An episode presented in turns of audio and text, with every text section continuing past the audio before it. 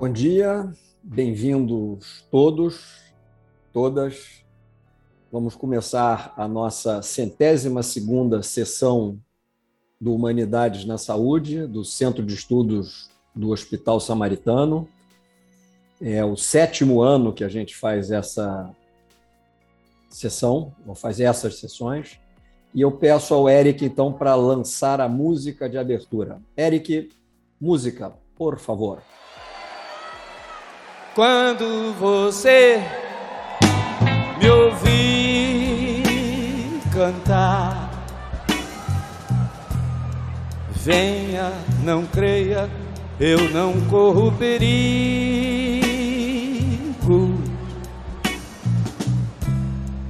Digo, não digo, não ligo, deixo no ar Eu sigo apenas porque eu gosto de cantar. Tudo vai mal. Tudo. Tudo é igual quando eu canto e sou mudo.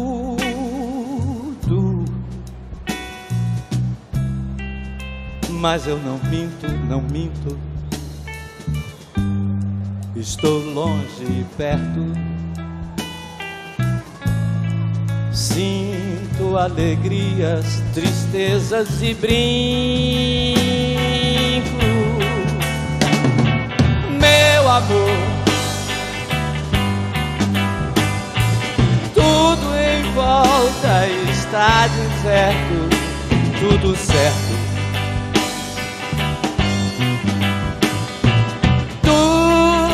certo como dois e dois são cinco.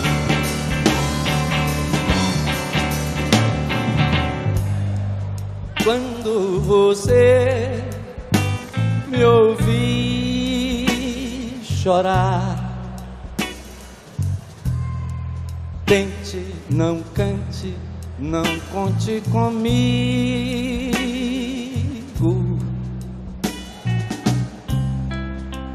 Falo, não calo, não falo.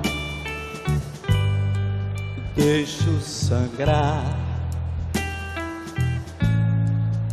Algumas lágrimas bastam para consolar. Tudo vai mal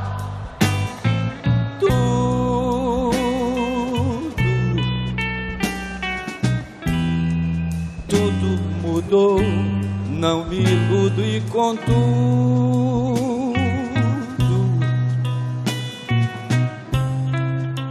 é a mesma porta sem trinco,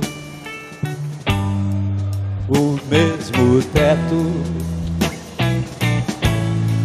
e a mesma lua a furar nossos hinos. Meu amor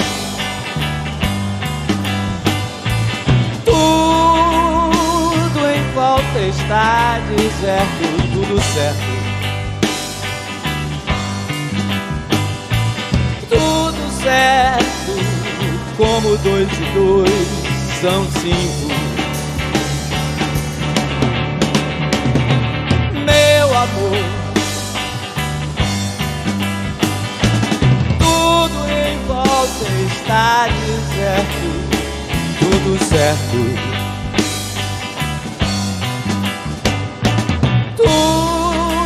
certo como dois e dois são cinco.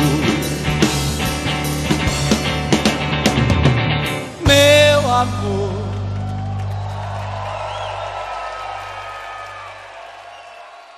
Mais uma vez, bem-vindos a esta centésima segunda sessão de Humanidades do Centro de Estudos do Hospital Samaritano. Hoje nós vamos ouvir o professor Troster falar sobre medicina e virtude, um imperativo moral, ponto de interrogação. E eu queria agradecer às pessoas que estão assistindo essa sessão online ou pelo Instagram. E sem mais delongas, eu gostaria de chamar o Dr.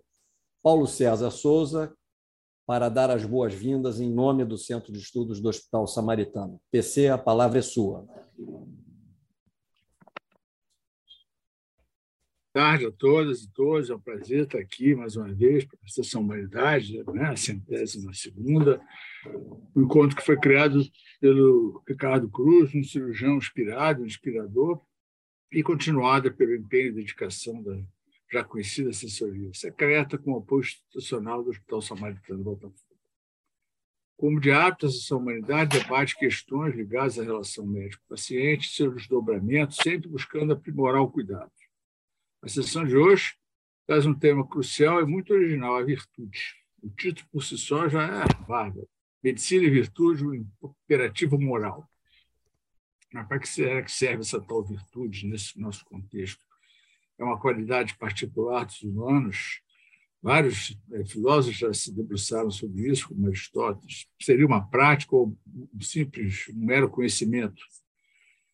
E o imperativo moral do que se trata é um princípio que nos obriga a agir, obriga uma pessoa a agir. Se não agirmos, nós não somos morais. Seria um princípio baseado só na razão ou também na emoção. E, para completar, é, existem os vícios, né? que se contrapõem às virtudes. Né? Giotto de Bonda, o mestre do Renascimento italiano, um afresco chamado As Virtudes dos Vícios, que está na, na foi, foi pintado entre 1304 e 1306, que está na Capela del Scrovoli, em Pádua.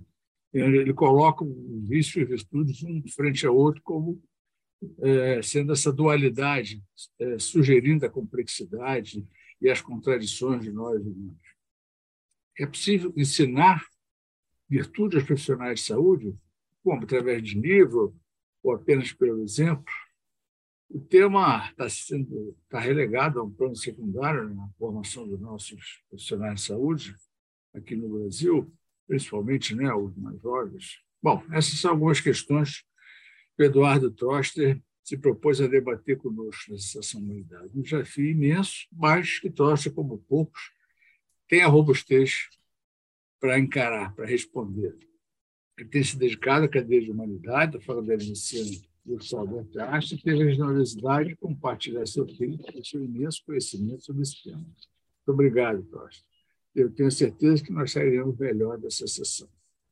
Obrigado ao Roberto Coupe pela moderação, ao Sérgio Leidar pela sempre excepcional playlist, assessoria secreta pelo trabalho entusiasmado e colaborativo todos esses anos e a equipe que nos dá suporte, Daiane, Eric, Daniel, Nath, assessoria secreta e todos os demais. Agradeço a todos que nos prestigiam participando dessa sessão. Eu devolvo a palavra ao Roberto. Obrigado, PC. Eu vou pegar carona, começando pelos seus agradecimentos, e agradecer a você por representar tão bem o Centro de Estudos da MIL, e mais do que representar bem o Centro de Estudos, você tem sido um membro in do da assessoria secreta. Você participa ativamente, você contribui, você dá sugestões. Então, queríamos agradecer a você, além das pessoas que você já citou, Daiane, Eric, Daniel, é, pelo seu enorme trabalho. Então, obrigado a você, PC. É, hoje, eu, o problema de ser moderador é que tem uma uma regra não escrita na assessoria secreta que o moderador tem que falar algumas coisas inteligentes logo no começo da sessão. E, e, cada vez fica mais difícil dizer coisas inteligentes, porque as pessoas que me precederam estão sempre dando um show. Então, eu resolvi dizer para vocês o que, que, me ocorreu com essa sessão. Quando eu conversei com o Eduardo Troster, ele me disse que poderia falar sobre isso, sobre aquilo, e falou sobre virtudes. E eu fiquei chocado, porque eu digo, virtudes me soou como uma coisa datada, fora de época, medieval, religiosa, de ser bonzinho. E aí eu entendi que é exatamente por isso que a gente vai apresentar hoje medicina e virtudes. Porque nós estamos vivendo num mundo onde a produção de forma não crítica, não reflexiva é a regra. Estamos vivendo num mundo onde entregar metas e resultados sem nenhuma capacidade de fazer uma crítica do que a gente está fazendo é a regra. A gente está formando médicos que fazem isso o dia todo, pedem exames complementares, é, indicam para especialistas, sem nenhuma capacidade crítica e reflexiva. E eu entendi, das conversas que eu tive com o Troster, que foram agradabilíssimas, que no domínio das virtudes existe muito mais coisa do que a nossa vã filosofia possa supor. É, eu tenho um aviso paroquial, como sempre, é, abriremos o chat quase ao final da apresentação do professor Troster para perguntas ou participações que poderão ser feitas levantando a mão ou então escrevendo apenas o nome no chat, que por ordem de inscrição essas pessoas serão chamadas. Pedimos que essa contribuição de participar tenha algum bom senso na quantidade de minutos utilizada. É... E eu vou fazer uma coisa que não está combinado com a assessoria secreta. Hoje, fazem nove dias que nasceu a Laila. A Laila é a neta do Sérgio Zaidaft. A Laila é a transformação em potência. A Laila é a esperança de um mundo melhor, de um mundo humano, de um mundo virtuoso. Então, a assessoria secreta, sem consultar, dedica esta sessão para a Laila. É a sua primeira sessão de humanidades. Dito isso, eu queria apresentar o Dr. Eduardo Juan Troster, o Juan, ele vai dizer de onde vem. Ele é pediatra do corpo clínico do Hospital Israelita Albert Einstein. Ele é professor de humanidades do curso de medicina da Faculdade Israelita de Ciências da Saúde Albert Einstein e é pediatra do Instituto do Tratamento do Câncer. Nesses dias que antecederam a sessão, pudemos conversar com o Dr. Troster e descobrimos uma pessoa extremamente erudita, culta, bem-humorada e tímida. Eu passo a palavra, então, agora ao professor Troster. Bem-vindo. É, Roberto Cooper, PC, é, assessoria secreta, muito obrigado pela oportunidade de participar em Humanidades na Saúde e agora é, a gente apresentando um pouquinho sobre as virtudes, né? Ah, eu acho que é, pela sua apresentação eu fiquei lembrando de uma frase do Fernando Pessoa que ele falava que tudo que é relacionado com amor é ridículo, mas a coisa mais ridícula do mundo é nunca ter amado, né? Então, às vezes, a gente acha piegas, fala alguns assuntos que são importantes sobre a bondade humana. É, eu, eu, tive uma reunião com a assessoria secreta e resolvi falar do Piazzoli. Descobri que a Sônia gosta do Piazzoli e me mandou um vídeo do Piazzoli. Então, acho que a gente tem que se expor mais, se abrir mais, né? São coisas que às vezes a gente se arrepende depois que aconteceram. Então, eu queria agradecer a assessoria fazer o disclosure inicial, que eu tenho um vínculo pessoal o Ricardo Cruz e com a Denise Loreto, eu, eu, a gente ficou amigo muitos anos atrás e, e, pude participar de imunidades da saúde algumas vezes. É, conheci o, o, PC numa crise que a MIB tinha numa eleição, que haviam duas chapas que estavam brigando e aceitaram só nós dois como responsáveis, é, como pessoas fidedignas, né? E foi muito gostoso trabalhar com ele, foi um momento de muito estresse. Depois conheci a Fátima e a Ana Luísa através de humanidades na saúde, com a medicina narrativa, literatura e medicina, já participaram em algumas atividades aqui no Einstein e escreveram um capítulo de um, de um livro que deve sair agora de humanidades é, na saúde. E o Roberto Cooper, a primeira vez que eu conheci, eu já senti uma certa identificação e depois descobri que ele era pediatra.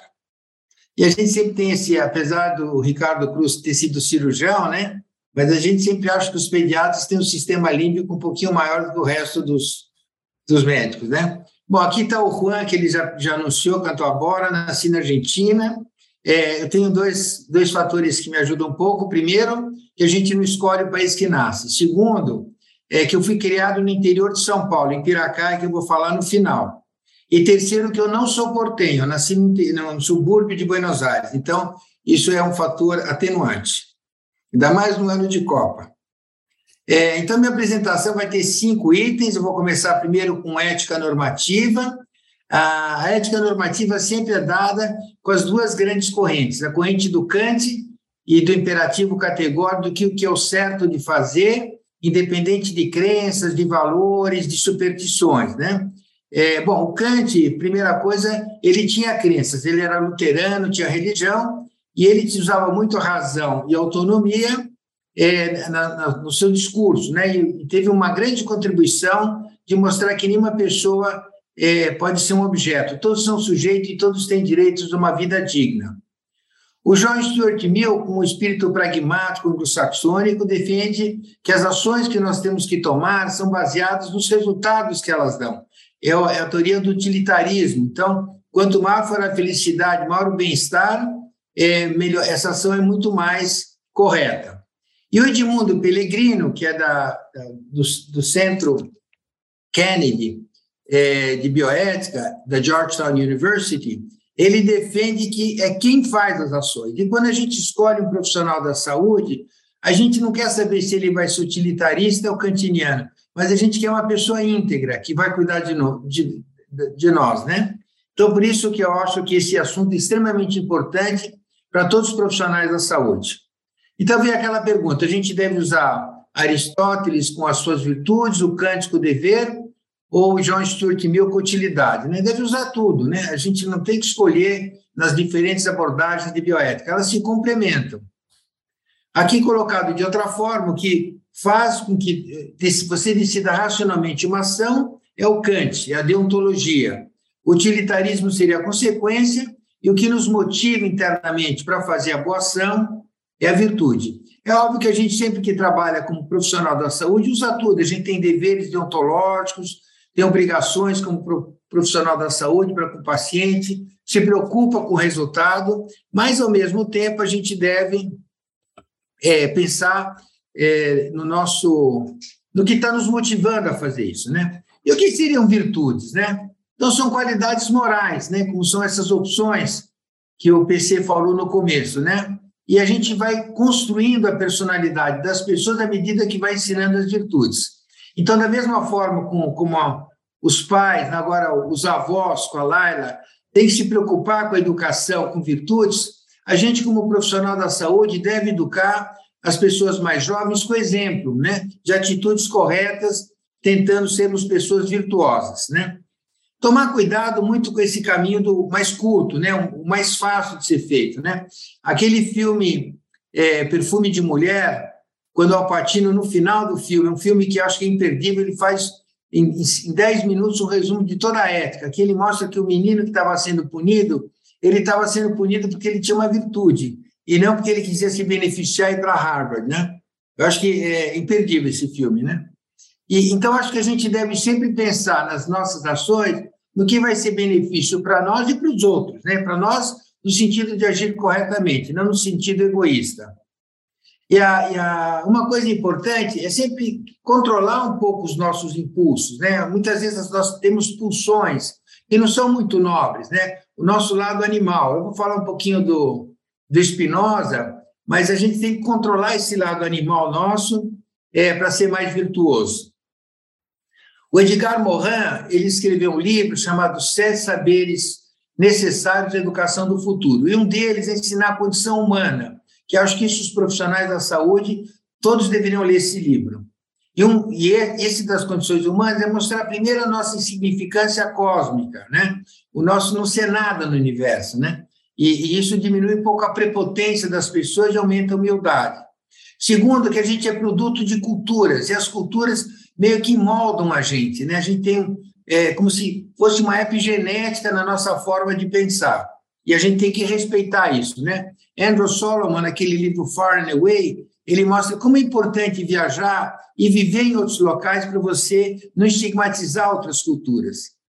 Então, colocando de outra forma, você tem o lado analítico, às vezes você quer racionalizar um problema, mas as pessoas têm o lado emocional e o lado das pulsões. Né? Então, é, entender a condição humana é importante na nossa atividade como profissional da saúde, né? Porque está sempre as três coisas juntas: a nossa razão, a nossa pulsão e as nossas emoções. E a, e a a área da saúde é uma comunidade moral, de ter um monte de regras e princípios, mas não pode deixar de ter esses traços de caráter. E nós sabemos que o currículo oculto, aquilo que não está no projeto pedagógico das faculdades da saúde, tem um impacto muito grande quando eles veem como os profissionais da saúde atuam, né? Os termos que eles usam, a atitude, a, a linguagem utilizada, tem um impacto grande.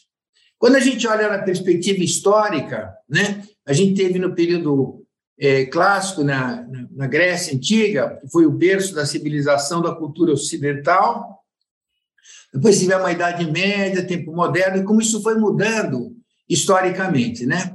Então, se você olhar os vários filósofos, né, é, o Sócrates defendia o conhecimento, né? ele achava que ele tinha a maiêutica socrática, que era a forma de como se tirar o conhecimento das pessoas. Maiêutica era o nome da mãe dele e é o nome de parteira. O Aristóteles foi o primeiro que falou muito sobre as virtudes e a importância das virtudes nas nossas ações. E aí, por aí, vão os outros, né? Ah, os gregos, então, nesse quadro clássico, é, o Platão está mostrando o dedo para cima, porque ele se preocupava mais com o conhecimento, e o Aristóteles olhando para baixo, preocupado que a filosofia tem que ser uma coisa pragmática. Eu vou votar ele quando eu falar da prudência. Então, aqui estão os três clássicos, né? O Sócrates com conhecimento, o Platão defendendo as virtudes, né? E essas quatro virtudes são as virtudes é, dos estoicos. E depois Aristóteles defendendo uma abordagem pragmática. E aqui eu já queria citar uma filósofa que é meio controversa, a Ayn Rand, que ela fala que toda reflexão, toda retórica é vazia e é uma hipocrisia desprezível se ela não for ligada com a ação. Então, acho que ela reforça um pouco a, a postura do Aristóteles. Né? Então, a gente tem que ter o conhecimento do que é bom, fazer a escolha, que não é fácil, né? e juntar os dois num bom caráter. Então, isso faria uma pessoa boa. Outra, outra forma de definir isso, que caráter é aquilo que a gente faz quando ninguém está vendo, né? Ou seja, que a gente não tem o crivo social. Na Idade Média, de 400 e pouco até 1400 e pouco, é, a humanidade viveu um período muito difícil, com mortalidade muito alta, muita violência, doenças é, infecto-contagiosas, fome, né? Então, a espiritualidade ajudava um pouco e a, e a Igreja Católica teve uma força, uma influência muito grande. Mas também foi o período que foram criadas as universidades, o estilo gótico, um monte de coisas boas até o quadro que foi acabado de citar pelo, pelo PC, né? E ele defendia virtudes espirituais, que são importantes em momentos difíceis, e a gente que trabalha, às vezes, em área de emergências, vê que as pessoas conseguem usá-las como suporte para a tomada de decisão.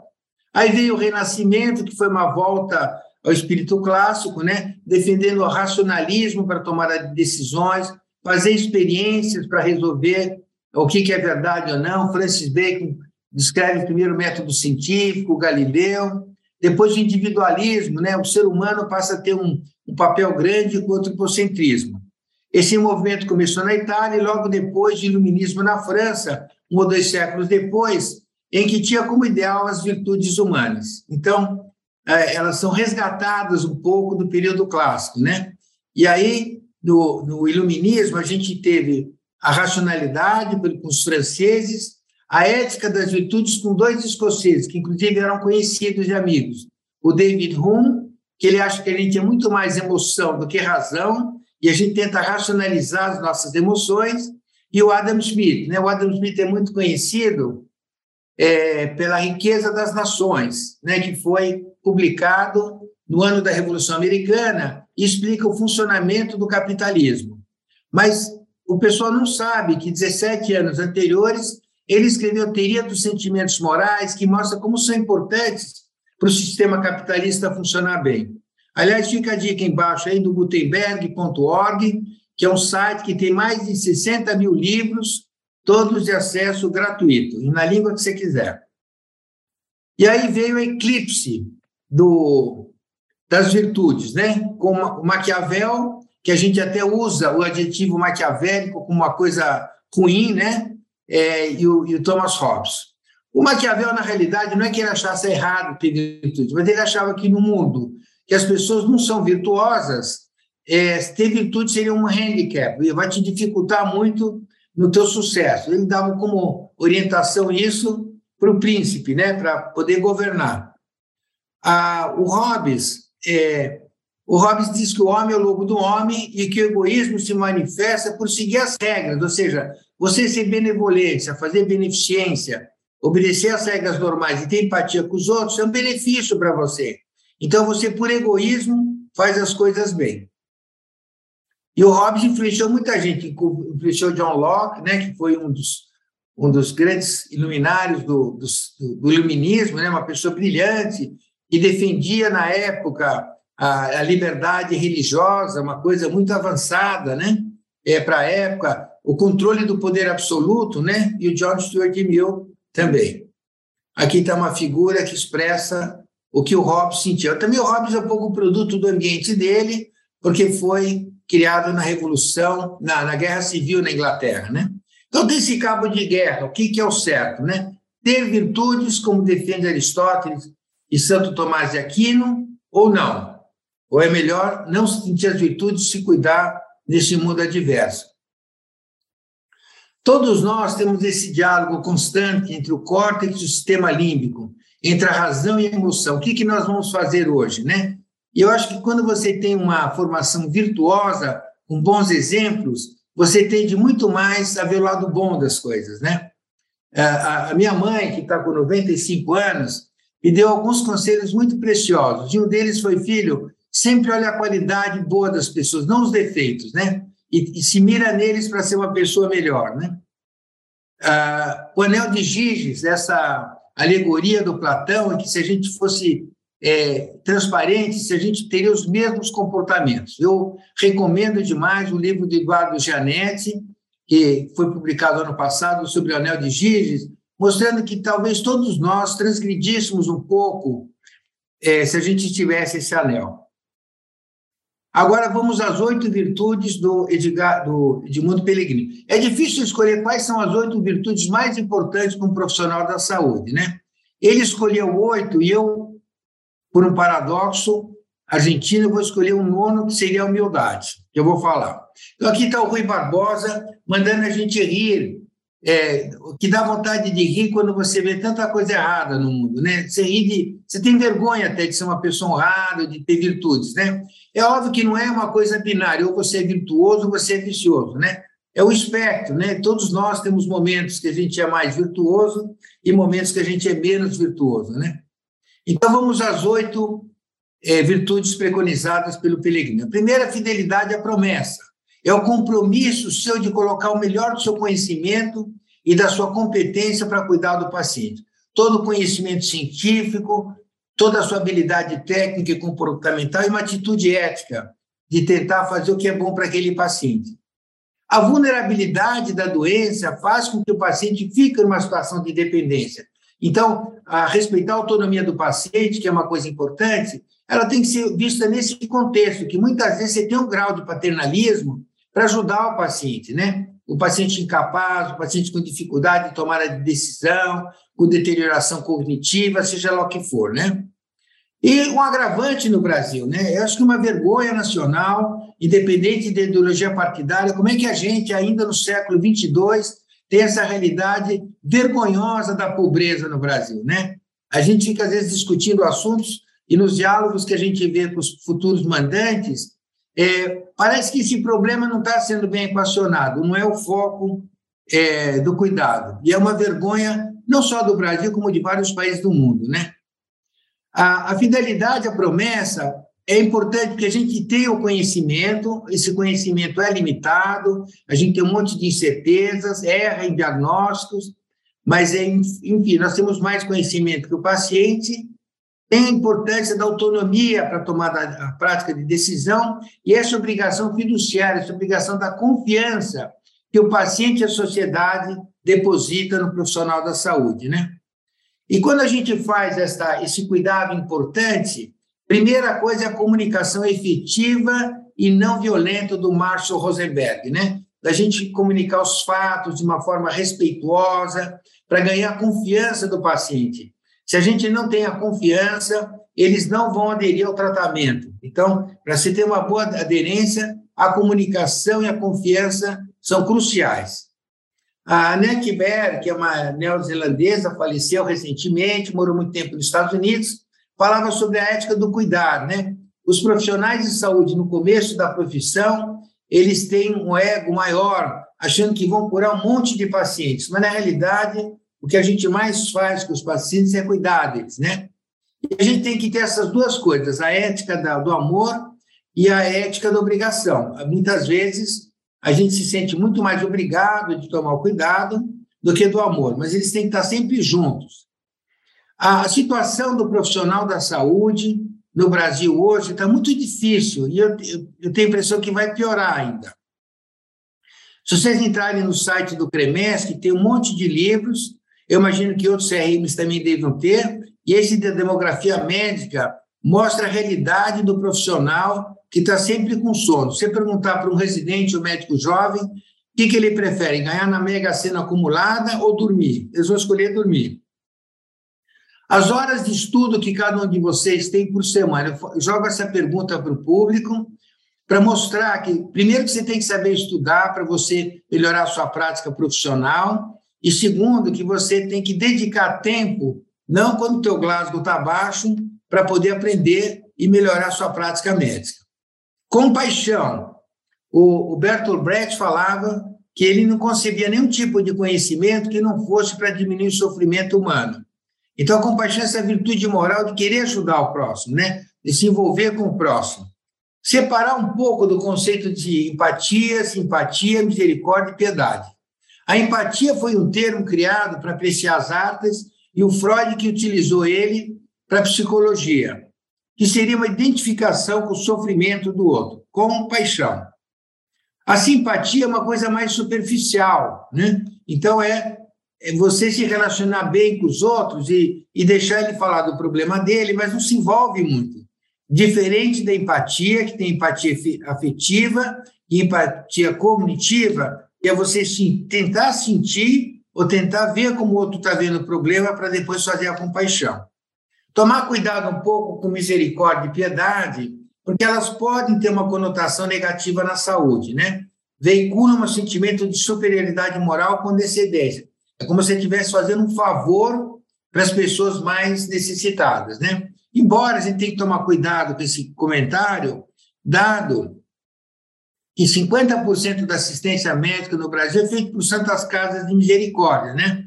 Semana passada houve um fechamento de vários leitos, se não me engano, 2 mil leitos, por questões econômicas, né? Então, as Santas Casas prestam um serviço muito grande à saúde brasileira. Colocando numa escala de valores, então viria por baixo a piedade, tenho pena de você. Simpatia, sinto por você. Empatia, sinto com você. E a compaixão, sou movido por você. Então, Pelegrino defende a compaixão. E quais são os benefícios da compaixão? Primeiro, que vai ter maior adesão à terapêutica, maior satisfação global do paciente, maior realização do médico, menor risco de burnout e diminuição de processos judiciais. E eu diria que há essa corrosão dos valores humanitários nos profissionais da saúde. Eles muitas vezes entram nas faculdades de medicina muito mais nobres do que eles saem. Terceira virtude preconizada, a prudência. O Aristóteles coloca como essa grande virtude, é, chamando de froneses. Né? Então, você saber escolher o caminho do meio. Ah, tem um livro chamado O Caminho do Meio, que ele mostra os três grandes filósofos, o Aristóteles, o Buda e o Confúcio, ele chama até o ABC da filosofia, que em locais diferentes defenderam o caminho do meio, né? E a gente tentar ver o que, que dá para fazer, arte do possível. Então, uma coisa importante, primeiro, é o juízo clínico que a gente faz com a anamnese, o exame físico, para dar terapia guiada. Depois, vai verificar a biografia do paciente. Muito importante isso, deixar o paciente contar valores dele. Né? Você viu que o, o Roberto Cooper e a, o PC já falaram que eu sou argentino, de uma certa forma. Né? É importante entender é, é, a, a cultura da pessoa, como que ela é, quais são os valores, quais são as crenças, para você respeitar isso, essa parte ética. E depois tomar decisões razoáveis, porque o mundo da clínica é o mundo da incerteza. O Peter, o, o pai da medicina moderna, William Osler, falava que a medicina é a ciência da incerteza e a arte da probabilidade. Eu acho que é uma frase muito sintética que define toda a área de saúde. Então, a prudência tenta, de um lado, é, ter o conhecimento científico. E a gente sabe que tem muitos colegas nossos, primeiros da classe, que são muito nerds e que acabam não sendo bons profissionais. Por quê? Porque ele foca muito só no conhecimento e não tem a compaixão. Também não pode ser só a compaixão, porque você se envolve demais e não usa o conhecimento e a razão. Tomar cuidado com a mentira piedosa, às vezes, no sentido do paciente não sofrer, a gente tem uma tendência de não contar a verdade para ele. Você pode fazer o privilégio terapêutico, que é modular como se vai falar a verdade, mas jamais mentir para o paciente. Porque a, a prudência não deve tirar a tomada de decisão respeitando a autonomia dele e o compartilhamento da decisão. Lisa Sanders, nesse livro Todo Paciente tem uma História para Contar, conta um monte de casos reais que ela vivenciou. Ela é professora da Yale e é jornalista e é editora do New York. É, e ela mostra que 75% das anamneses são feitas com diagnóstico. E conta vários exemplos muito interessantes sobre isso, né? Esse livro da Marcela Doms e do Gustavo Gusto sobre comunicação clínica, ele é muito importante e mostra como é importante saber ouvir o paciente de uma forma adequada. Justiça. A justiça é um dos quatro princípios do Bishop Children, mas também é uma virtude, né? E, e, é difícil que nós, com as nossas limitações, imperfeições no, no relacionamento humano, a gente consiga ser sempre muito justo. Mas é uma tentativa de todos nós fazer isso. A gente tem sempre a justiça distributiva, a alocação de recursos, que é como o bem é utilizado na sociedade, e a justiça comutativa, que é quando você está vinculado com o paciente, para aquele paciente você quer dar o máximo que você pode dos recursos para cuidá-lo, né? Então, sempre tem um pouco desse conflito entre o que é interesse público, alocação de recursos na sociedade, e o interesse privado, né? E, e, e o setor público, a macroalocação de recursos, tem que definir como é que esses recursos na saúde vão ser distribuídos, né? Para equipamentos, para serviços de terceiros, material de consumo, né? Por isso que acho que a corrupção e a, a ineficiência do setor público é, ela é, é criminosa, porque ela afeta a vida das pessoas de uma forma muito grande. Né? Então, quando a gente vai olhar a alocação de recursos, da macroalocação, dentro da área social, quanto dessa porcentagem vai para a saúde? E tomar cuidado que muitas vezes o Estado brasileiro, que tem 40% da economia na mão, nas três esferas, para algumas áreas ele concentra privilégios é, a custas de não tomar medidas eficazes e efetivas para uma parte da população, como esgoto, né? A gente ainda tem uma parte grande da população com esgoto a céu aberto ou sem esgoto em casa, hospitais com carência de um monte de recursos de técnicos, de aparelhos, de equipamentos, de profissionais. O programa de imunização brasileiro, inclusive, é, é razoavelmente bom, a gente tem até um exemplo para algumas coisas, mas pode melhorar também, né? E a pesquisa para a gente criar conhecimento para sair do buraco. Então, vem sempre esse dilema: medicina preventiva ou curativa, né? É, vamos fazer mais transplante, UTIs, oncologia ou vacinas de saneamento básico, né? E aqui, de novo, estamos o Cantes brigando com o John e meu, cada um defendendo uma área. Aqui tem quatro teorias para ajudar a distribuição da justiça distributiva, quatro teorias para explicar como isso podia ser feito. A primeira delas é igualitária. Em inglês, eles usam muito esse termo fairness, justice and fairness. O fairness é traduzido em alguns lugares como justiça, mas na realidade é equidade, né? Então, igualdade, você dá igual para todos. Mas o que, que acontece? Que as pessoas com menos recursos continuam numa situação precária. E equidade é você dar mais para quem tem menos, para diminuir a diferença entre eles. O que, que acontece no mundo real? Muitas vezes, quem tem mais ganha mais ainda, e quem tem menos ganha menos ainda, né? Quando, na realidade, a justiça seria que não tivesse esses obstáculos e que todos tivessem todas as oportunidades, né? Esse é o mundo ideal. Quando a gente nasce, a gente acerta primeiro na loteria biológica. Se você tem a sorte de ter uma boa inteligência, não ter limitações é, físicas suas, e esse, esse, essa foto já é clássica, né? a loteria social. Dependendo de que lugar você nasce desse slide, isso vai ser um determinante enorme da sua vida. Né? Então, por isso que a justiça tem que ser uma forma de corrigir essas falhas. Né? É, na semana passada, eu fui com minha esposa, meu filho, a namorada dele, assistir a peça do Spinoza. Né? E o Spinoza defendia que tem esse determinismo. Eu até usei um exemplo pediátrico chamado Adverse Childhood Experience. Então, o Spinoza nasceu na Holanda e ele acha que a gente não tem essa liberdade que a gente imagina que tem, porque são vários fatores que determinam o nosso comportamento. E quem tem a Adverse Childhood Experience é, são pessoas que têm uma dificuldade grande cognitiva, emocional, comportamentos de risco uso de drogas, depois tem mais doenças e morrem mais cedo. Aqui estão vários tipos do Adverse Childhood Experience, né? Pode ser abuso físico, emocional, sexual, negligência, é, que pode ser físico, emocional, e disfunção é, na família, né? Doenças mentais, é, é um, um dos progenitores encarcerado, alguma pessoa próxima da família, mães que sofrem violência, abuso de drogas, divórcios litigiosos, né?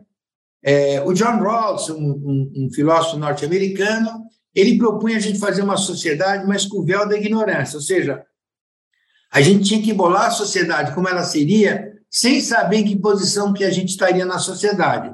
Porque se você perguntar para uma pessoa milionária ou morador de rua, Cada um vai ter uma visão diferente, mas a gente não sabia em que posição ficaria. Depois tem a abordagem cosmopolita do Thomas Pogge. Então, ele acha que o mais importante seria o mundo se preocupar com acabar a pobreza do mundo. Não tem outro caminho senão esse, né? E, de novo, é vergonhoso como a gente tem ainda hoje, com todos os recursos que tem. Olha, se gasta muito mais de armamentos do que de comida para a população. O Brasil, por exemplo, é o país que produz alimentos para quase um bilhão de pessoas. 10% da população do mundo é alimentada é, por alimentos produzidos no Brasil. E nós temos milhões e milhões de pessoas, 30 e poucos milhões, em situação de insegurança alimentar. Ah, algumas alunas e alunos aqui da faculdade do Einstein fizeram um projeto chamado Travessia. Chama, puseram esse nome em homenagem ao Guimarães Rosa, né? E quem elegeu a busca não pode recusar a travessia. E trabalham numa comunidade carente em Guaianazes. É, então, ele mostra que é um problema moral muito grave, né? por isso que acho que o imperativo moral foi colocado no título, é uma verdade, e que o mundo inteiro devia se preocupar de dar uma vida digna para todo mundo é, na sociedade. Depois, a terceira teoria, a teoria da capacidade, o Amartya Sen, que até ganhou o prêmio Nobel, ele, ele criou, foi um dos criadores do IDH, dá aula nos Estados Unidos e no Reino Unido, e defende a importância de você dar situação, um, um suporte econômico para evitar os, efeitos adversos sociais. E a Marta Nussbaum também. E a Ana Marta Nussbaum avisa que, apesar do mundo ter essa complicação e essa loucura, que a gente não deve fugir disso. A gente tem esse imperativo de tentar mudá-lo. E aí coloca algumas das dimensões básicas do bem-estar social: saúde, segurança, ter direito a raciocínio, respeito, pertencimento e autodeterminação. E a última é libertária, né, que é mais da economia, da economia norte-americana, e a gente viu que desde o iluminismo, né, os três eh, defensores da liberdade, né? E o, o Tristan Engelhardt teve no Brasil, inclusive no Congresso de Bioética, é, defende a distribuição dos bens por escolha, não por coerção. Então, é a meritocracia que teria valor se todo mundo partisse do mesmo ponto. Aí, a quinta qualidade é a coragem. Muitas vezes se fala em coragem física, mas a gente tem que falar em coragem moral, de você não ficar só preocupado com a aprovação social ou a sensação de pertencimento e defender o que você acha correto. Né? Você pode fazer um bom diálogo, uma boa discussão, mas muitas vezes você tem que lutar contra a indiferença, a, e a resignação com relação a isso, né? Então, defender os mais vulneráveis, acho que todos os profissionais da saúde têm essa obrigação, denunciar incompetências, chamar atenção para as deficiências dos serviços de saúde e contribuir para o debate público sobre a alocação de recursos, né? Dá mais para quem tem menos. A coragem, então, é uma escolha voluntária que a gente deve ter, não coercitiva, é, que poderia ter retaliações, né? Essa defesa do Aristóteles. E uma coisa importante também é evitar os gastos da saúde de uma forma é, na medicina defensiva. É um daréu de exames que se pede, um monte de remédios que se prescrevem para pacientes sem nenhum benefício para eles. Quando a gente erra em medicina, né? Eu trabalhei em UTI mais de 30 anos e um monte de erros, e é fazer o disclosure com a família é muito difícil, mas é uma coisa que a gente tem que ter essa franqueza, essa coragem de admitir isso. E a outra coisa importante é quando você tem profissionais mais jovens que eles são utilizados para conforto dos mais velhos. É muito importante esse respeito, essa coragem de não sobrecarregar os mais jovens. A moderação. A moderação, a temperança é, é um controle um pouco desse lado de pulsões que a gente falou no começo, do excesso é, é, de qualquer coisa para tentar ter uma, uma vida mais equilibrada, né? Os estoicos, né? Os estoicos, eu acho que se forem não levados ao extremo, né? Mas a gente não deixar se abater pelas coisas que não dependem da gente para tentar fazer as coisas que dependem da gente é importante. Só que não pode se exagerar no sentido de não ter compaixão e empatia. O Edmundo Pellegrino ele mostra que você usando a moderação, você vai evitar excesso de diagnóstico, se faz um monte de exames, se descobre um monte de coisas que não mudam a evolução do paciente, o excesso de tratamento, o que não faz bem faz mal, todo, todos os medicamentos, todos os exames têm eventos adversos.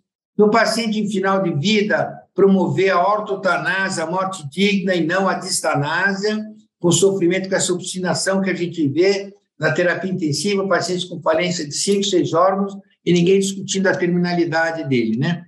Felizmente, com o pessoal de cuidados paliativos, isso melhorou. E tem essa parcimônia terapêutica, excesso da tecnologia. É muito mais difícil na área de saúde não fazer as coisas do que fazer. A nossa pressão sempre é por fazer.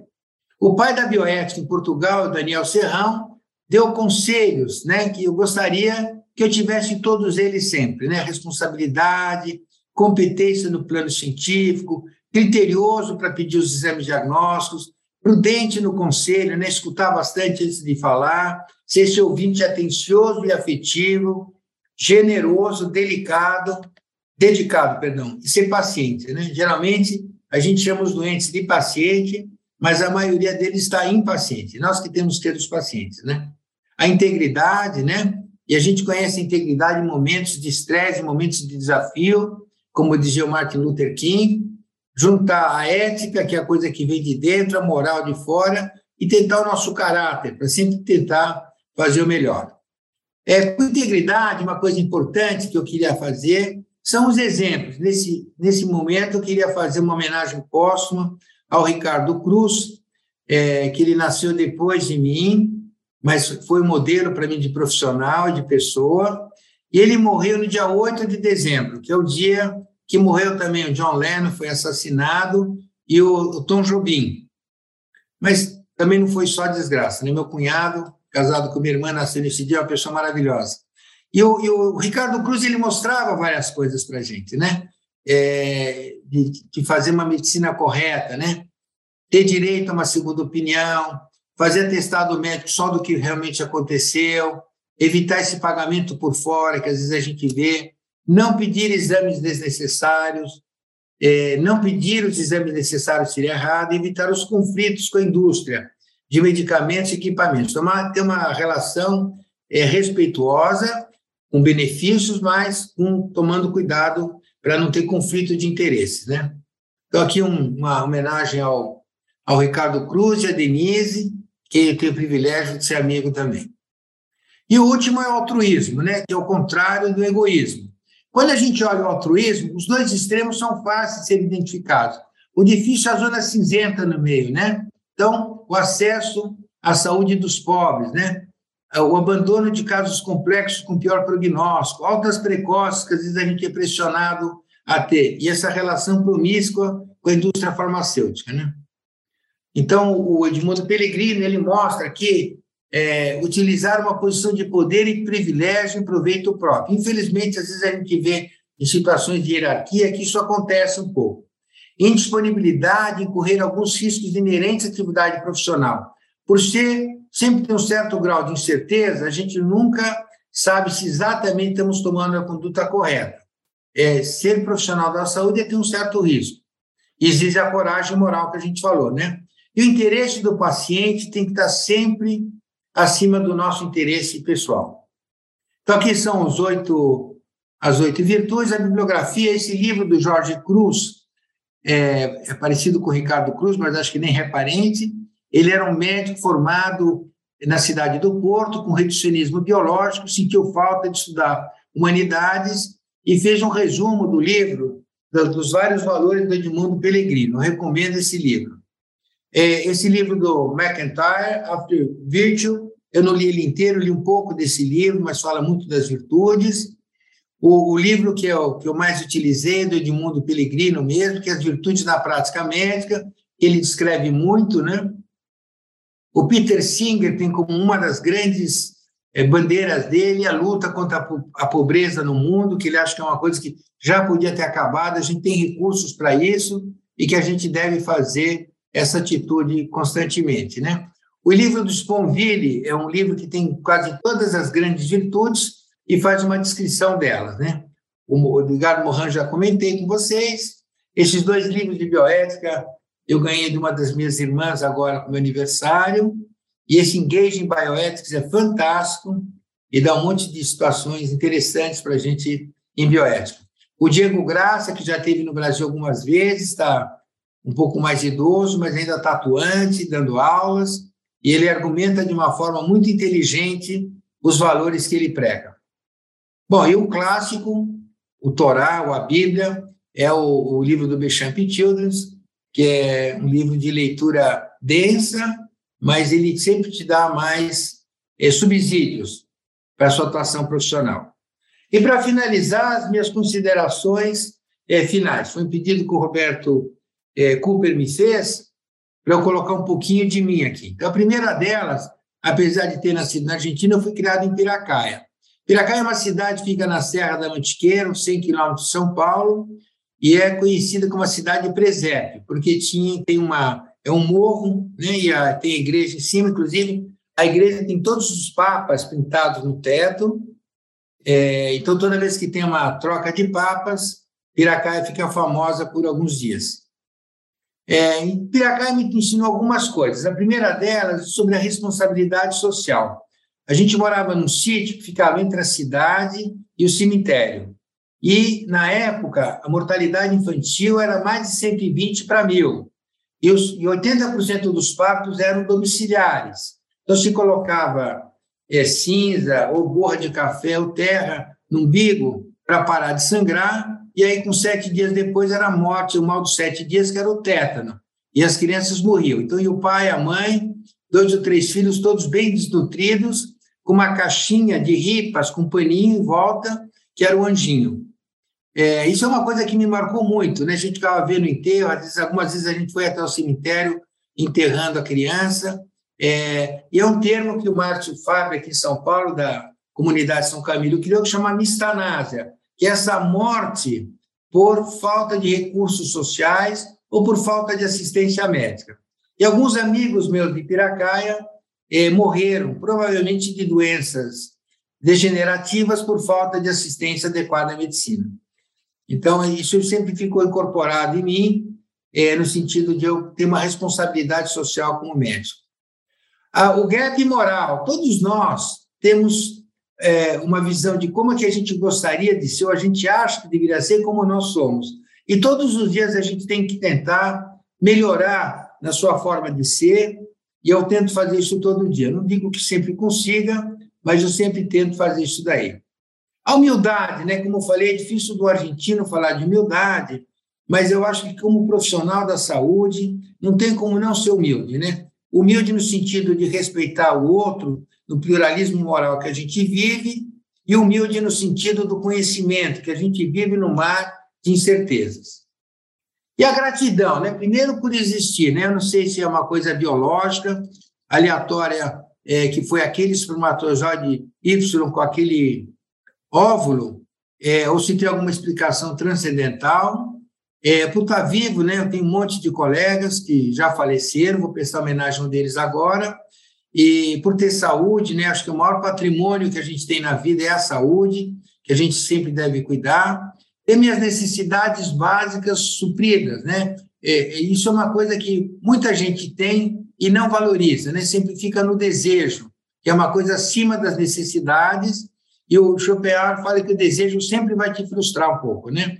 Pelas conexões emocionais, que são o que você quando compartilha as alegrias e as tristezas enquanto você vive, né? Eu tenho sorte de ter uma família muito legal e amigos muito bons, né? e por poder trabalhar na saúde, porque acho que você cuida do maior patrimônio das pessoas. Bom, a quantidade de gratidões que eu podia ter aqui é muito grande, mas eu queria dizer que eu sou grato por estar participando desse grupo.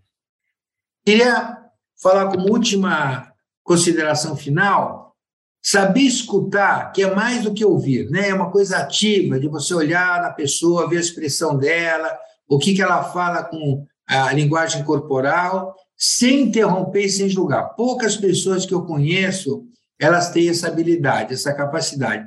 Um deles é esse meu amigo José Arthur, era meu melhor amigo na faculdade, faleceu alguns anos atrás, e ele tinha essa capacidade, a tal ponto que quando ele estava internado, a minha mãe falou, eu quero visitar o Zé Arthur. Ela não saía mais de casa faz uns cinco anos. O Zé era numa cadeirinha de roda e ficou uma, uma hora conversando com o Zé Arthur.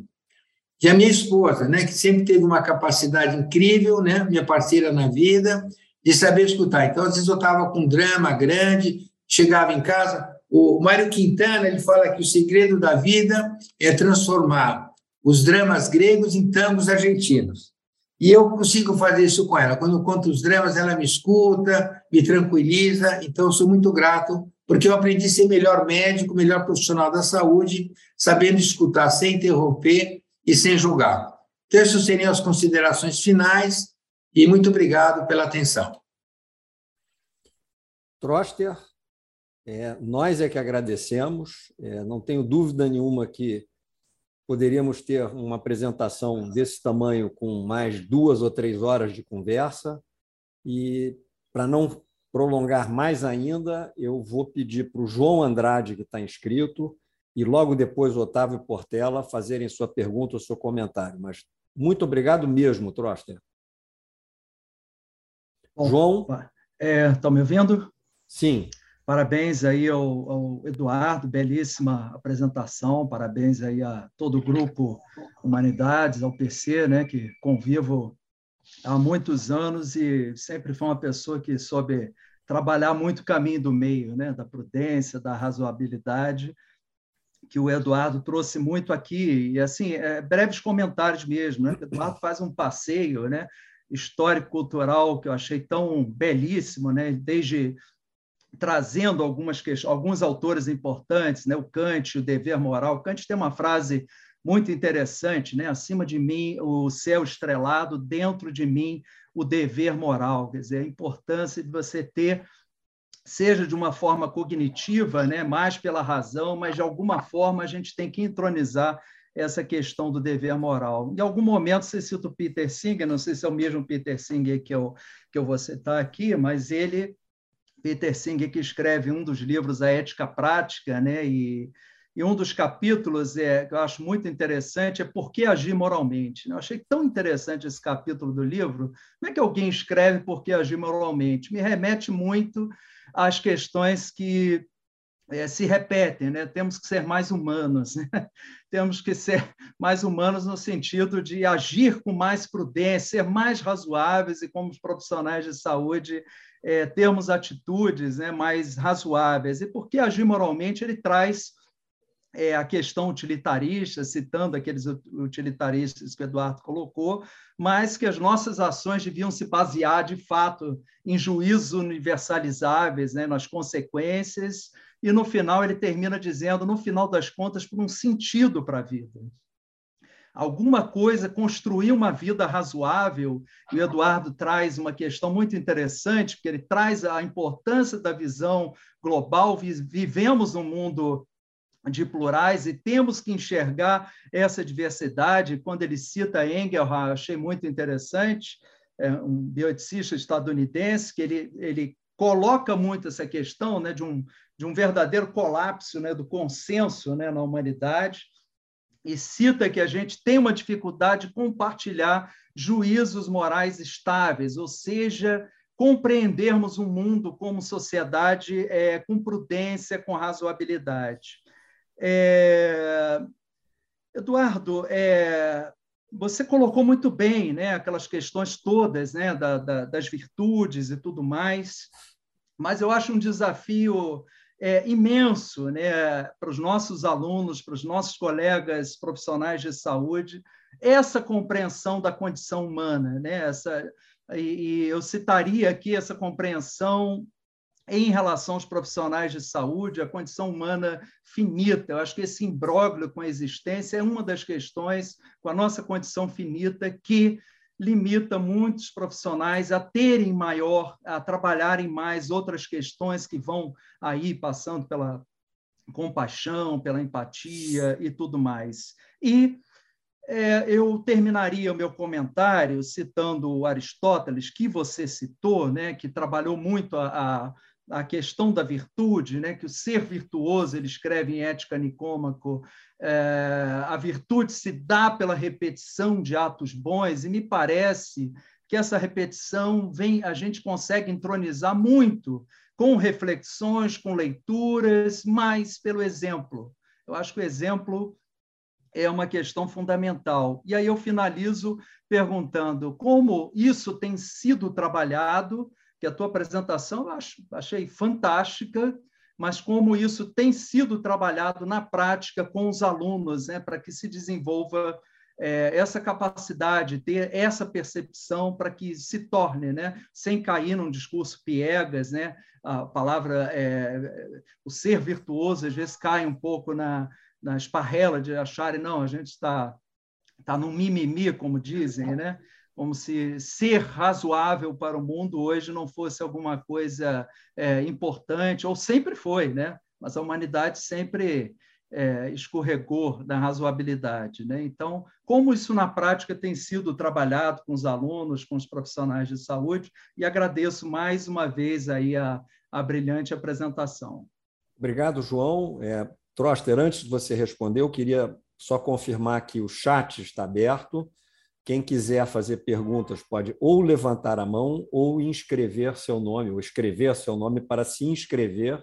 Já temos Otávio Portela, estamos aguardando mais inscrições. Troster, você com a palavra. É, eu gostei muito das suas considerações, João. Eu acho que você fez um, uma abordagem é, bem ampla né, do, do contexto, né? E eu, eu não tenho uma resposta exata, né? Eu diria que a primeira coisa que é importante é que na instituição que a gente trabalha tem que começar com a liderança da, da instituição. Não adianta você começar num setor específico de um hospital, de uma universidade, a fazer ações, é, porque daí fica um discurso vazio também. A gente tem que brigar para que esteja no DNA da instituição isso daí, né? Eu acho que isso daí é a primeira coisa.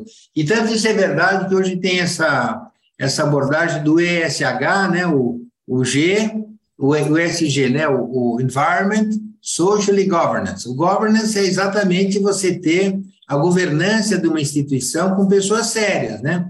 Se a gente não tem uma liderança séria, não é que justifica a gente não fazer as coisas boas, mas o exemplo que a, a que a liderança dá é ruim. É, especificamente no curso de medicina, a gente tem uma, várias disciplinas, são quatro disciplinas do eixo de humanidades, e a disciplina de bioética, a gente dá um monte de abordagens de bioética, sobre tolerância. É, hoje, por exemplo, a aula foi sobre beneficência na, na sociedade civil. Então, levei várias pessoas que trabalham efetivamente, Verde Escola, Dote Saúde, e os alunos da faculdade têm um cursinho gratuito chamado Quantum, fizeram esse projeto Travessia que eu falei. Então, é, eu acho que é o exemplo vai criando um círculo virtuoso, né? Aquela história de você fazer o bem para alguém e as pessoas vão vendo, isso vai aumentando é, esse grupo daí. Então, acho que os profissionais, os professores, têm que se envolver nisso, não é só deixar os alunos do centro acadêmico fazer e a gente não ficar por fora. E você roubar tempo da sua vida pessoal, né, da família, para fazer essas atividades é um esforço, né? Você sai da zona de comodidade, né? Mas se você estiver só dando aula e fazendo esse discurso é, com citações do Aristóteles, ou, é, não vai mudar o mundo. O próprio Peter Singer mostra isso, né? Aliás, o Peter Singer tem um monte de TED Talks, um deles que eu acho fantástico e pesado é aquele que o menino é atropelado por uma van e algumas pessoas passam do lado e fingem que não vem. E o menino vai morrer. Né? E ele fala, como é que a gente é assim? Quando você vai no teu trabalho, vê alguém na rua em situação de morador de rua, você fala, bom, isso aí não é comigo, eu não vou fazer nada, né? E aí você vai ficando com essa, achando que tudo é normal, que faz parte, e não brigar em, nas várias esferas que a gente pode brigar, né? Então, é, é, acho que o, responder a sua pergunta é brigar para que a liderança da instituição seja assim e que para nos vários setores o corpo de profissionais da saúde se envolvam em ações sociais, né? E quando você consegue fazer isso, começa já com o calor, né? Quando entra o, o aluno na faculdade de medicina, em vez de fazer um trote, que é uma coisa, eu acho desrespeitosa com as pessoas, eu sofri traumas quando sofri o, o trote já faz mais de 50 anos, é você fazer uma recepção solidária. Falou, o que, que nós vamos fazer? Vamos doar sangue, vamos comprar material escolar para uma creche, vamos, o que, que nós vamos fazer de ações sociais para melhorar o mundo? Né? Acho que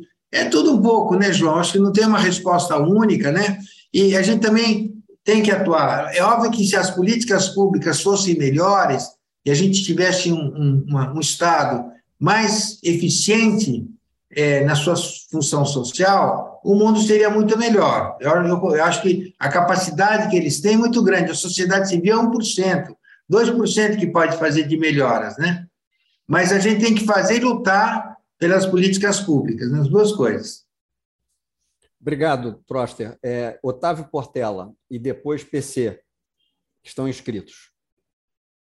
Boa tarde a todos.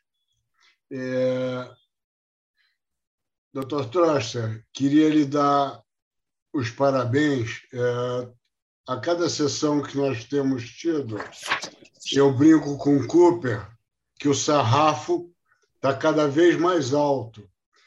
Dessa vez, o sarrafo subiu, mas subiu muito. A sua apresentação foi uma coisa absolutamente sensacional.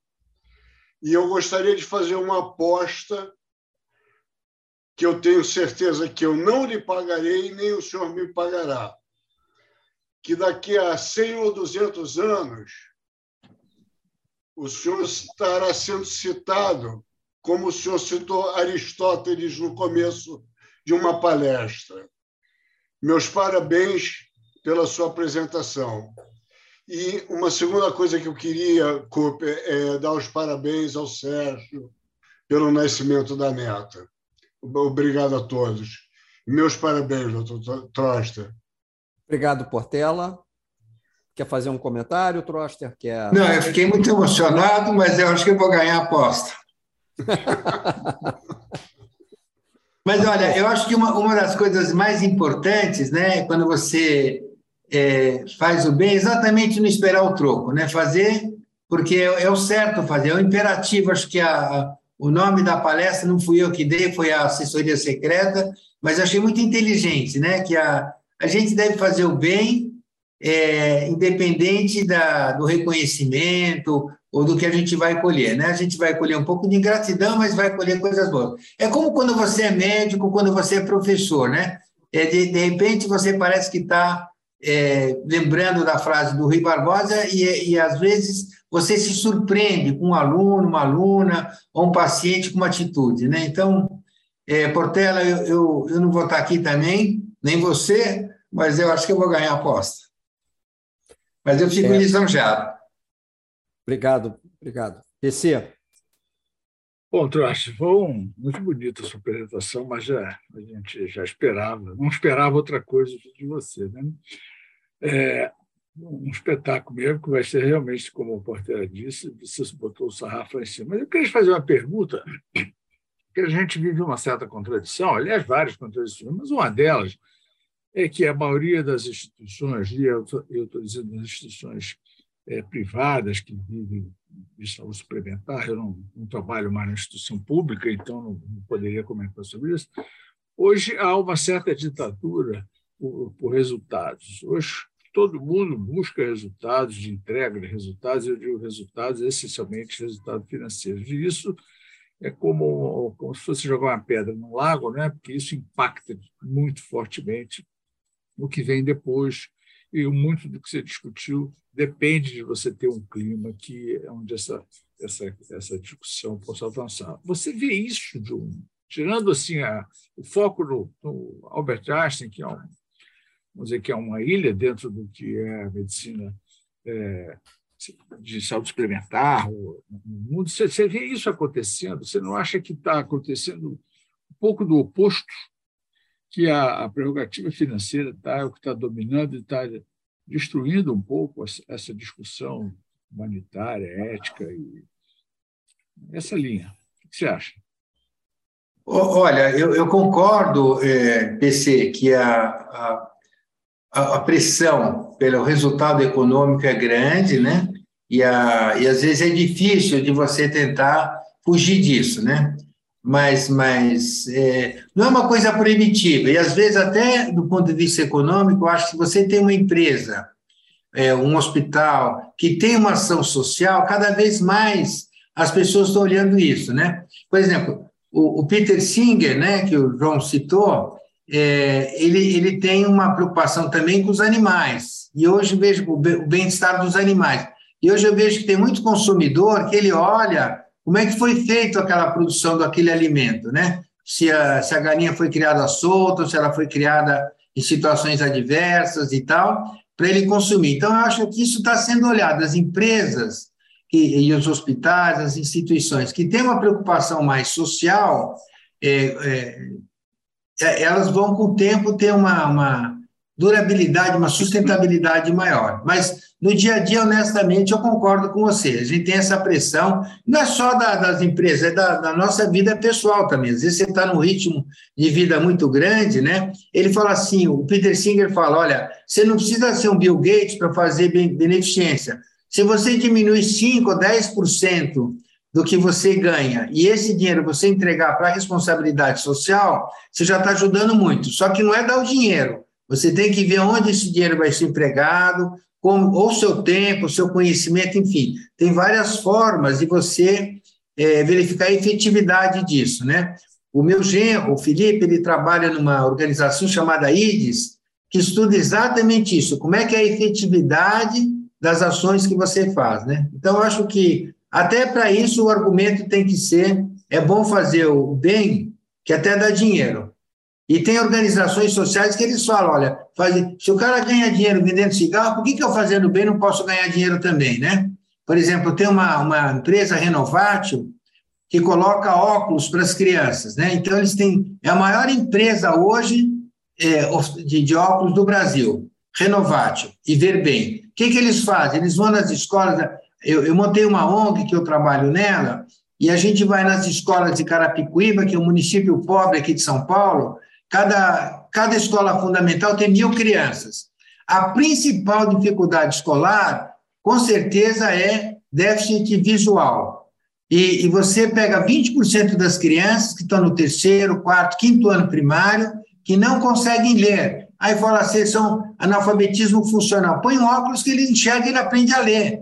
E, e você vê, 80% das crianças brasileiras vão nas escolas públicas, que ninguém pede uma avaliação da cuidade visual, diferente das escolas privadas. Então, eu acho que tem essa pressão econômica, seria uma barreira para a gente enfrentar. Né? Se fizer o SWOT, vai ser uma barreira, mas eu acho que ela não é impeditiva. Aí tem aquele slide da Marta Nussbaum, que fala que a gente não deve desistir. tem que ser um pouquinho resiliente, até um pouquinho obsessivo, eu diria. Obrigado. Obrigado. É, eu vou chamar agora, e a gente vai encerrar, né? É, talvez um pouquinho mais cedo que o habitual, mas nós não temos compromisso com usar o tempo todo, mas usar com qualidade o tempo. Eu vou chamar o avô da Laila, que ele já avisou que vai me esculhambar e tudo mais, então eu vou declaradamente chamar o avô da Laila, que é o Sérgio Zaidaft. Sérgio, a palavra é sua. Ele me pediu mais alguns minutos. Ele já tinha esse pacto com o Ricardo de ser o último e poder falar um pouco mais. E a gente continua com essa benesse para o Sérgio. Sérgio, the floor is yours.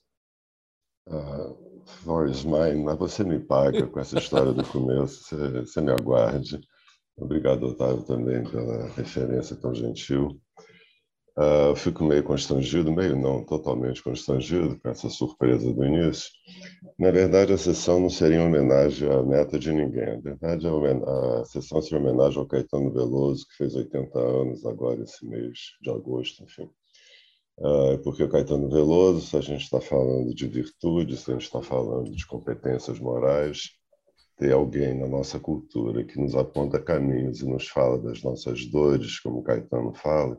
Essa geração, né? Caetano, Gil, Chico, Milton, uh, não sei se houve outra época na música popular brasileira com tamanhos uh, expoentes, né? Que nos falaram, nos falam tanto de nossas vidas, de nossas dificuldades pessoais e sociais do Brasil. Então, a sessão é homenagem ao Caetano Veloso volto a afirmar aqui, apesar do, do Roberto. Ah, Trocha, brigadíssimo pela sua palestra. É um passeio cultíssimo, erudito e claro, cristalino, fundamental para todos. Você, não sei se percebeu, uma hora você cometeu um lapso. Você mostrou uma foto de alguma dessas realidades terríveis com que a gente se defronta todo dia de miséria. Algumas crianças, talvez, se bem me lembro e na hora desse slide falou assim: será que no século 22 ainda estamos fazendo esse tipo de coisa? Sempre invés de falar, o ano é 22, mas o século é 21. Aí você fala assim: no século 22 ainda produzimos esse tipo de coisa? E eu pensei: caramba, será que no século 22, 23 vamos continuar produzindo esse tipo de coisa?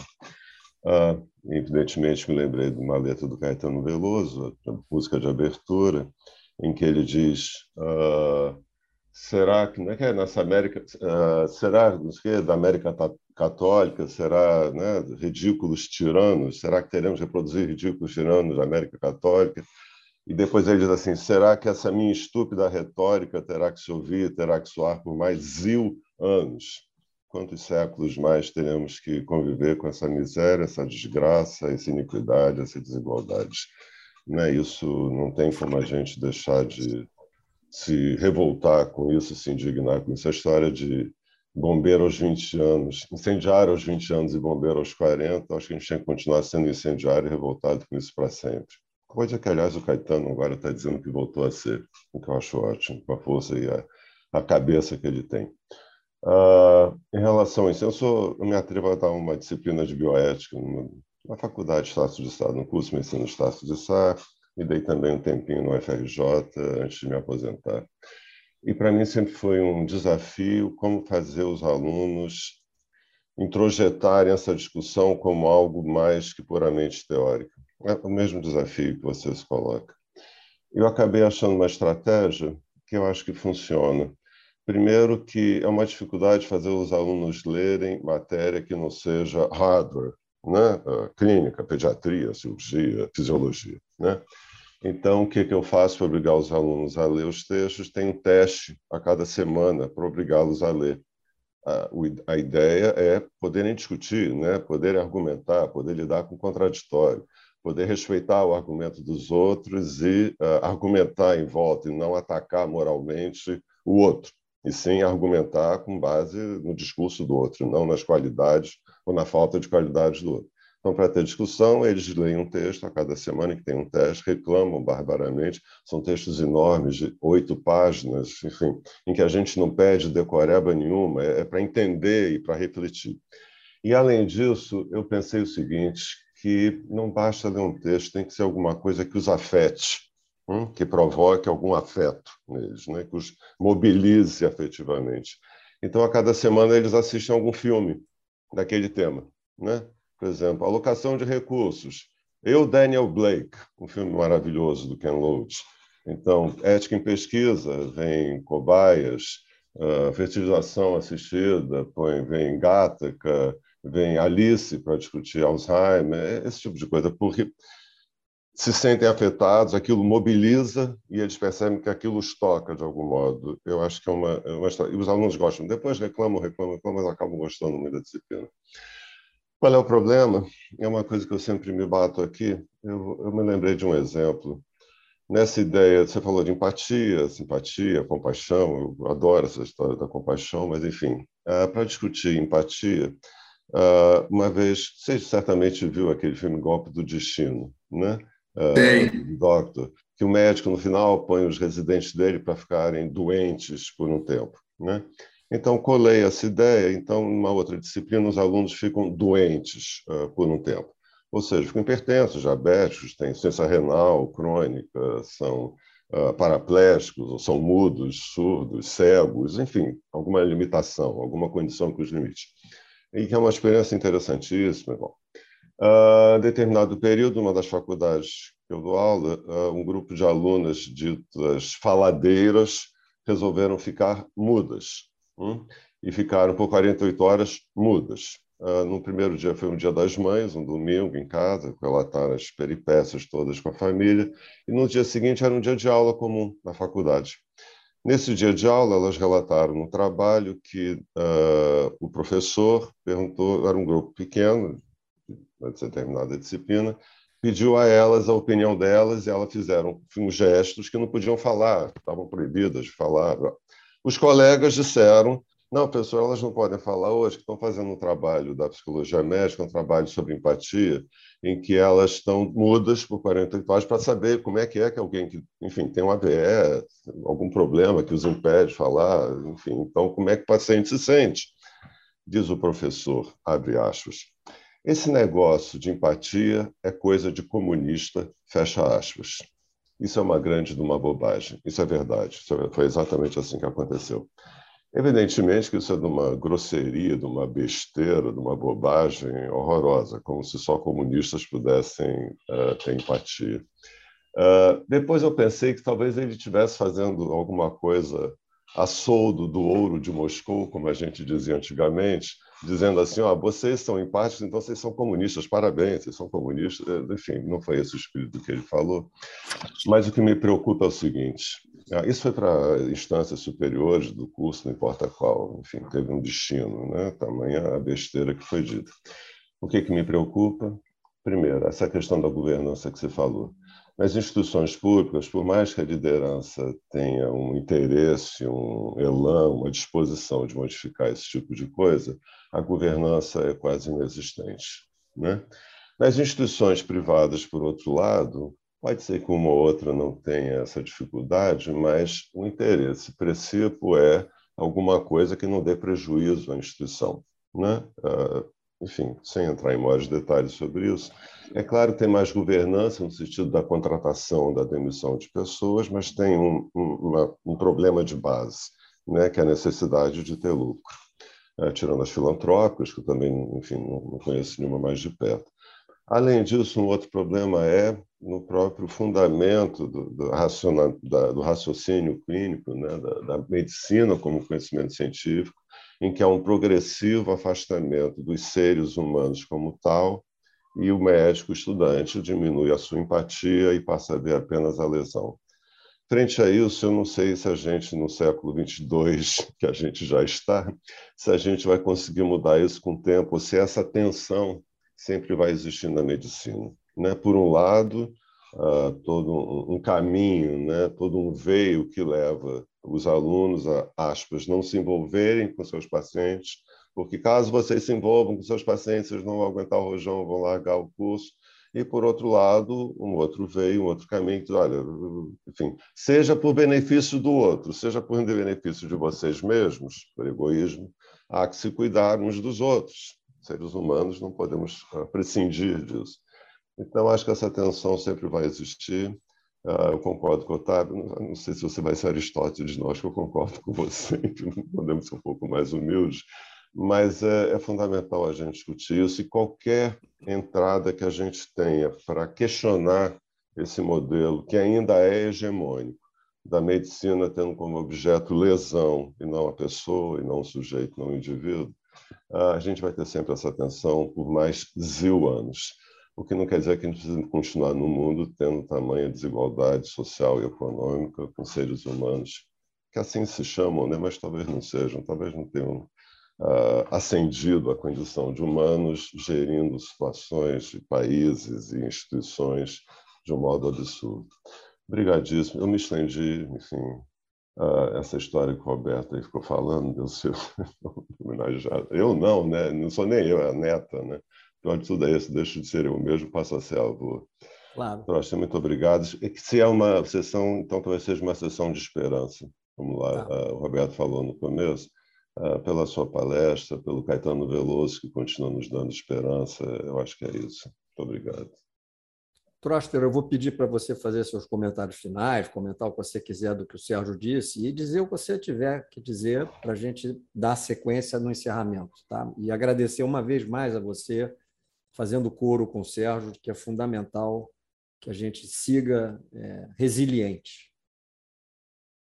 É, não, eu, eu, eu, concordo com o Sérgio, essa visão crítica né, e essa dificuldade que a gente tem lutando por um mundo melhor. Mas eu acho que isso que mantém a gente em pé. Né? Então, acho que essa motivação que a gente deve ter e lembrar também que é um espectro. Né? Tem momentos em que você tem um extremo que está muito ruim e outro extremo ótimo, mas a gente fazendo uma luta diária é, acaba tendo alguns resultados. Né? E eu vejo isso com com, com os alunos, com residentes que saíram, né? É, só para dar um exemplo, é, tinha uma, uma residente que fez terapia intensiva comigo, e no, na festa de casamento dela, ela me convidou e era só duas ONGs, era uma, uma, um orfanato e um asilo, né? E eu falei para ela, falei, Juliana, eu já vi muito festa assim, de 50 anos, 60 anos pedindo para fazer doação, mas casamento nunca tinha visto. Porque você está começando a vida, né? Você vai precisar de imóveis. De... Ela falou: Eu tive um bom professor. Pô, eu não ganhei o dia, eu ganhei o ano. Eu uhum. saí muito emocionado com isso, né? E, de fato, ela usou todo o dinheiro, fez uma festa muito bonita, muito elegante e atrativa, e usou todo o dinheiro de, dos presentes para um orfanato e para um asilo. Então, sei lá, são exemplos esporádicos, né, Sérgio? Não é. Ah, eu acho que o cinema, isso que ele colocou, eu acho fantástico. A gente passa filme, já trago até pipoca na sala de aula e para eles assistirem os filmes e depois comentarem o filme, o que, que isso muda na prática deles, né? Uma coisa que eu acho muito legal de fazer é quando eu ponho os objetivos pedagógicos, como você falou, a gente, eu não, não lembro a expressão que você usou, mas seria como inculcar dentro deles, né? Eu falo, qual é o objetivo pedagógico hoje para o sistema límbico, não é para o córtex que eu queria que vocês levassem hoje. Então, eu quero que vocês me escrevam o que, que vocês estão levando da aula, né? E, e, é legal, porque às vezes tem umas coisas que você não, não imagina, né? Não é conhecimento é, científico, né? Mas é um, o, o que o, o Edgar Morin chama de bio, a, o antropoética, né? A, a bioética do ser humano. Acho que isso daí é, é fantástico. E é isso que a gente vai levar para eles para a vida inteira. Isso vai ficar muito mais porque você vai estudar fisiopatologia. Na década de 70 era tudo prostaglandina, ninguém mais fala de prostaglandina.